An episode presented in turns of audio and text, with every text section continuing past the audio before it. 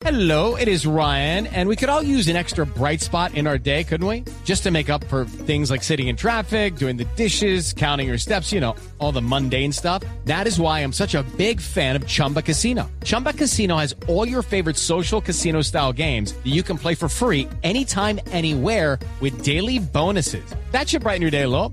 Actually, a lot. So sign up now at chumbacasino.com. That's chumbacasino.com. No purchase necessary. BGW. Void were prohibited by law. See terms and conditions. 18 plus. Son las 10 de la mañana, dos minutos. Estas son las noticias de Colombia y el mundo aquí en Blue Radio. Mucha atención, el ejército descartó heridos y combates de última hora en el norte del Cauca, tal como lo trinó en su cuenta de Twitter el expresidente Álvaro Uribe. Información con François Martínez.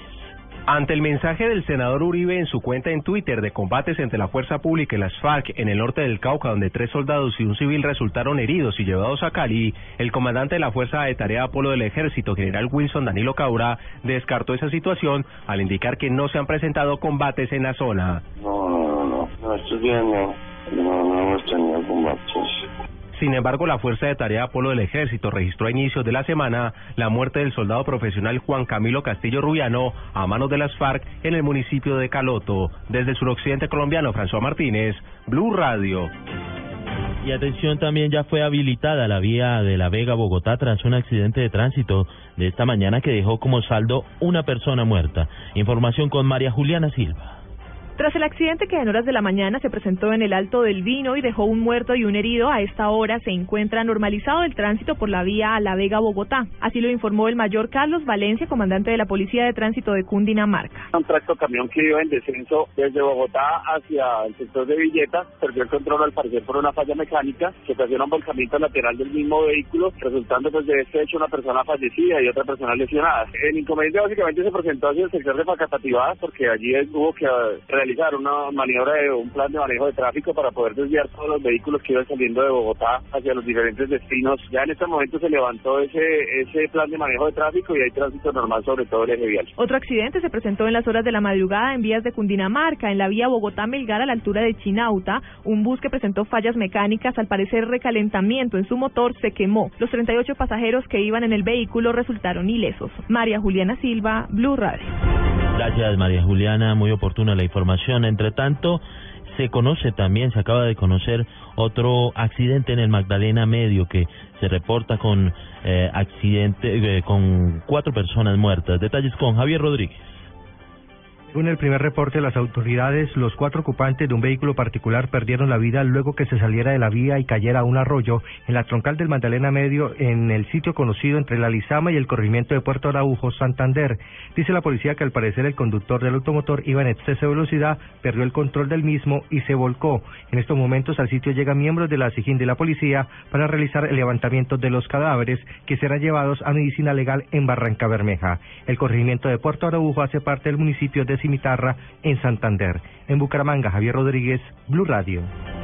Vamos a conocer otras noticias. En Nariño, en el sur del país, los padres de la niña Paula Nicole Palacios, desaparecida ya desde hace tres meses, ofrecen hoy una Eucaristía en su nombre. Las autoridades de esta región continúan con la búsqueda de la menor. Información con Natalia Cabrera desde Pasto.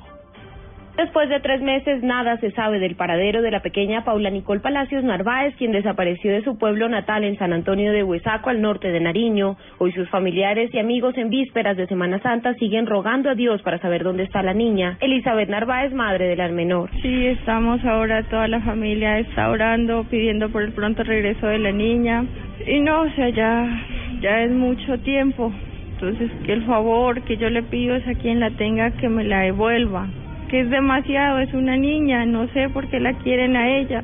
O sea, que ya por favor se ponga la mano en el corazón y me regresen a la niña y que lo hagan también por el hermanito que ya está desesperado.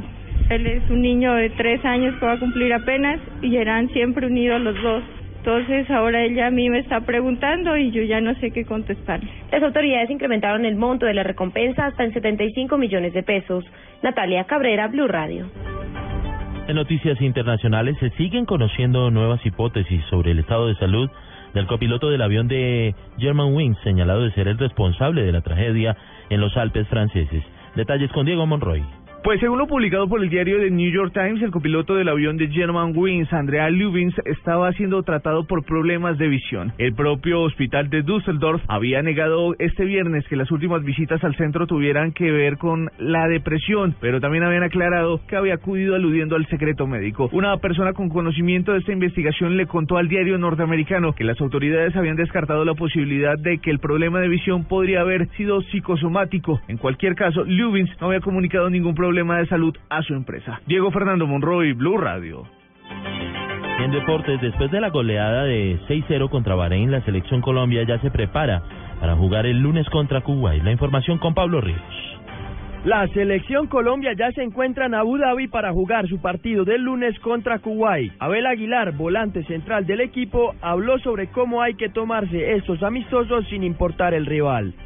Es importante asumir estos partidos con, con la responsabilidad siempre. Cuando estamos en la selección, lo- como lo decimos, es estar al máximo nivel. Independientemente del rival, nos tenemos que fijar en nuestro trabajo, en lo que queremos hacer y en el poco tiempo de trabajo, pues aprovecharlo al máximo. Por otro lado, el defensa central Jason Murillo destacó la actitud de Colombia en el primer partido. la seriedad que tuvo ante un rival que a lo mejor muchas personas piensan que, que el equipo se va a relajar en cuanto a concentración, pero, pero bueno, resaltar la seriedad del grupo y, y lo- los goles que, que vienen en, en buen camino. El encuentro contra Kuwait será a las 11 de la mañana y tendrá transmisión de Blue Radio y el Gol Caracol.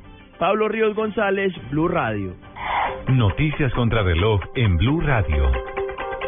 Noticia en desarrollo en el marco de la Asamblea de Gobernadores del Banco Interamericano de Desarrollo que se realiza en la ciudad de Busan, en Corea del Sur.